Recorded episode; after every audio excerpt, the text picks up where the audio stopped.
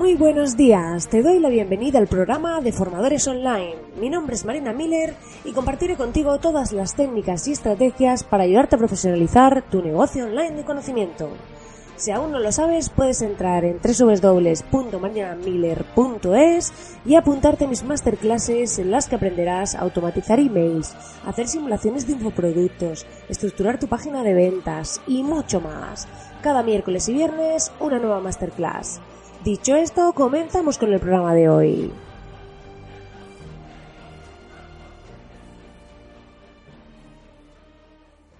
Muy buenos días, querido oyente. Ya estamos terminando esta semana, esta semana loca, y ya estamos a jueves 18 de octubre, aquí presentes un día más, una semana más, ya terminando. Eh, estamos aquí a primera hora de la mañana cuando yo grabo este podcast y estoy viendo amanecer ese solazo que se entrelaza entre las nubes de color naranja fuerte que lo ves aparecer y dices wow, que es como ver eh, venir el núcleo de la Tierra o el infierno para algunos, quién sabe. Bueno, la verdad que hoy se presenta un día bastante movidito, tengo el calendario a tope, ya sabes, y si no lo sabes te lo cuento, que yo utilizo la técnica del time blocking para organizarme, para eh, ir gestionando mi tiempo y ya con los clientes cada vez más, que yo aparte tengo agencia Miller con la que trabajo el tema de clientes directamente, eh, pues eh, he cerrado el teléfono y entonces lo que voy haciendo a través de emails los voy gestionando y desde ahí voy trabajando el, el poder atender sus necesidades y demás.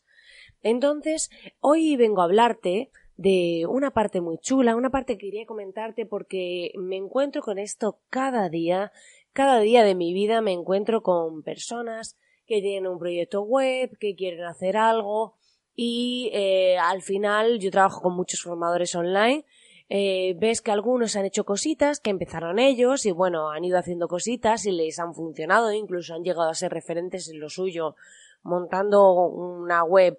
Por eso hay que creer mucho en el tema del Lean Startup, en que algo no esté perfecto y lanzarlo y empezar y moverse, porque yo me he encontrado clientes que tenían webs auténticamente catastróficas en las que apenas entendía lo que hacía, con colores súper llamativos y tal, pero sus mensajes, sus contenidos eran tan buenos que han desarrollado una comunidad completa, una comunidad con muchas personas a las que ya le estaban vendiendo cursos, a las que ya estaban haciendo cosas y lo habían montado ellos eh, como habían podido. Entonces, claro, cuando te encuentras con estos casos te das cuenta de que muchas veces nos obcecamos en que algo esté perfecto, en que nuestra página esté perfecta, en que nuestro curso esté perfecto y al final se trata de crear un buen contenido que sea de mucho valor y finalmente la gente irá llegando y ya iremos mejorando, ya iremos optimizando. Ayer hablaba eh, con un cliente que es diseñador gráfico y me decía es que eh, yo quiero vender mis propias obras y demás y yo le decía vamos a ver eh, a mí, eh, decía, estoy montando la web, no tengo muy claro que sea así o así y tal. Eh, era una sesión de consultoría y yo decía, bueno, digo, no te, no te preocupes porque en tu caso la web va a ser muy blanca y no me preocupa tanto la web, me preocupan más tus obras porque me estuvo enseñando otras webs de, de otros diseñadores de estilos que les gustaban y demás, ilustradores, porque aquí iba mucho tema de ilustración, de arte y demás, y yo decía, es que aquí lo que tiene que ser muy bueno son tus ilustraciones, tus obras. Realmente la web sí hay que tener factores importantes en cuenta y les di, le di algunos consejos, como tener un formulario de contacto dentro de, de cada trabajo o portfolio, si, si, ese, si ese trabajo no se vende, si el trabajo se vendiese, lo ideal sería un botón de comprar, pero si no se vende, pues un formulario de contacto, porque muchas veces vemos portfolios que llegas a un trabajo, te lo explican, ¿y qué hago? Soy el usuario y no hay ningún punto, no hay ninguna llamada a la acción. Pero bueno, hablando ya fuera de estos casos concretos, hoy vamos a hablar precisamente de esto. Y hoy quiero hablaros de un factor decisivo a la hora de eh, hacer una estrategia de producto. Y este factor consiste en la prueba de los tres segundos, que es una prueba que hacemos cuando entramos en un sitio web. Quiere decir que tienes que ser capaz de entender en qué consiste el negocio en eh, solo tres segundos sin hacer scroll. Scroll es bajar hacia abajo en una página web, lo que solemos hacer todos cuando vemos un slider que es un rotador de estos que mueven las imágenes de, de un lado a otro. ¿Vale? Entonces, ¿qué pasa? Que yo lo que quiero es que cuando entre en una web, eh, alguno dirá, es que Apple no hace eso, ni Adidas, ni otras grandes marcas. Claro, porque son marcas que ya conoce la gente, que son 100% reconocidas y no necesitan en absoluto que tú le explicarte quiénes son o qué hacen. Pero cuando nosotros somos, eh, entramos en el mundo online y somos pequeñitos, el problema está en que muchas veces, ¿cuántas veces no te ha pasado entrar a una web y no saber eh, ¿qué hacen? O sea, no sé qué hacen, aquí veo cosas, no sé tal y me voy. Pues hay que evitar generar ese efecto. Por ejemplo, cuando entras en marinamiller.es, lo primero que te dice es masterclasses para ofrecer tu propia formación online. Y después, debajo, te pone videoclases para aprender estrategias efectivas paso a paso para ofrecer tu formación online. Te pone suscribirte por 10 euros al mes. Esta sería la prueba de los 3 segundos en sí, pero está reforzada además que ves la siguiente línea que dice videoclases actuales y futuras, dos clases nuevas cada semana, date de baja cuando quieras y soporte vía email para dudas. Aquí, sin hacer scroll, ya has entendido de en qué consiste este negocio, que es una suscripción, que lo que van a ser son videoclases, que vamos incorporando nuevas, que te puedes dar de baja y que te voy a dar soporte, que es de lo más valioso de, de la suscripción, no solo aprender, sino poder preguntar dudas. Vale, pues en estos casos es muy importante eh, que nuestro usuario entre y tenga claro qué es lo que hacemos.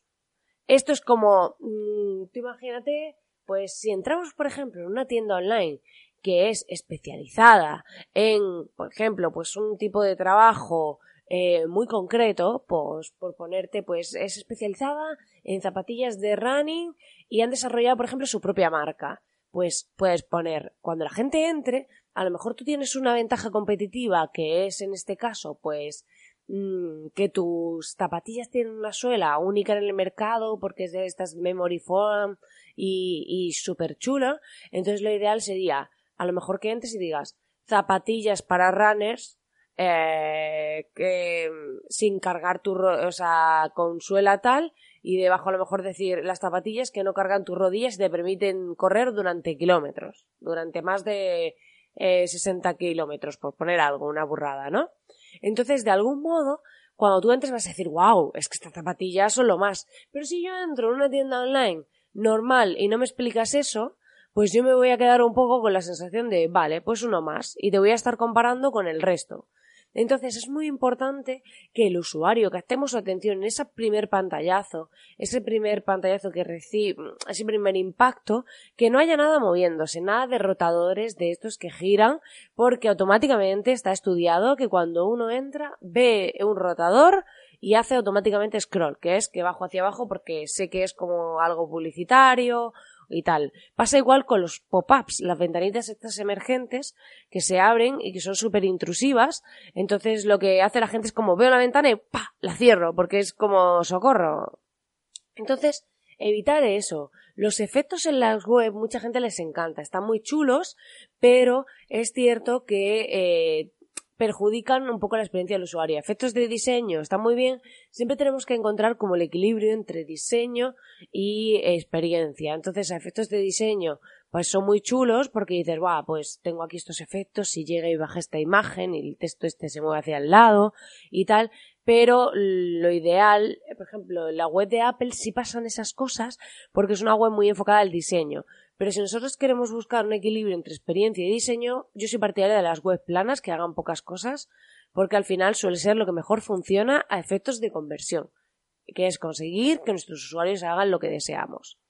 Y otro pequeño tip, antes de, después de que hayamos entendido el tema de, de cuando entro una web y, qué hacen los usuarios, por ejemplo, hay una web que me gusta mucho, se llama VectorU, que es que te vectorizan a ti mediante un retrato y cuando tú entras lo primero que te dice, porque me gusta poner este ejemplo porque es un caso un poco complicado, porque alguien lee Vector U y tiene mucho sentido para un diseñador porque al final eh, cuando haces un diseño, una ilustración un programa de diseño se dibuja con vectores, pero eh, y es como que te vectorizo a ti, que es lo que hace realmente, pero a alguien que no controla este tema, Vector U le suena chino. Entonces te dice, lo primero que entras te pone retratos vectoriales únicos y con estilo, auténticas ilustraciones personalizadas para ti o para regalar. Y entonces pone un botón de llamada a la acción de quiero uno. Muy importante que vuestra llamada a la acción principal esté en este primer pantallazo sin hacer scroll. Si, por ejemplo, yo tengo una web de servicios y quiero que me contacten, tú dirías, pero ya es que hasta que no lean mis servicios no me van a contactar. Ya, pero es que habrá gente que en un momento determinado lo he visto y eh, entro en otra ocasión y directamente quiero contactarte. Entonces está ahí mi llamada a la acción, no tengo que bajar, pensármelo y demás. Y también, normalmente cuando bajamos a través de una web, luego si os fijáis, volvemos a subir. Entonces, por eso es tan importante que después de haberme visto todo, normalmente subo. Y cuando subo, quiero pues darle a esa llamada a la acción. ¿Vale? Entonces, esa llamada a la acción debe estar en esa parte principal sin hacer scroll y esa prueba de los tres segundos con esa breve explicación de qué es lo que quiero conseguir por parte del usuario, ¿vale? Entonces, una vez tengamos clara esta parte, ya estaría todo listo para eh, tener esa primera página optimizada, enfocada en la conversión y que permita a nuestros usuarios que entiendan perfectamente qué consiste nuestro producto, servicio, tienda online, lo que sea, y les invite a saber más, a conocer más y a hacer la acción que deseamos. Pues nada, querido oyente, ya sabes que puedes entrar en www.marinamiller.es y acceder a mis masterclasses para formadores online. Tienes una masterclass gratuita inicial que puedes ver directamente y además ya sabes que agradezco enormemente tus valoraciones de 5 estrellas en iTunes y tus corazoncitos y comentarios, eh, así como en iBox.